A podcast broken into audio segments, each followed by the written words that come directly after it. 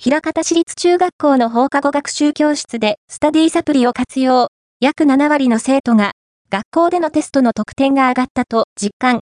株式会社リクルートは大阪府平方市から事業委託を受け、オンライン学習サービス、スタディサプリを活用した放課後学習教室、ヒラスタの運営を実施している。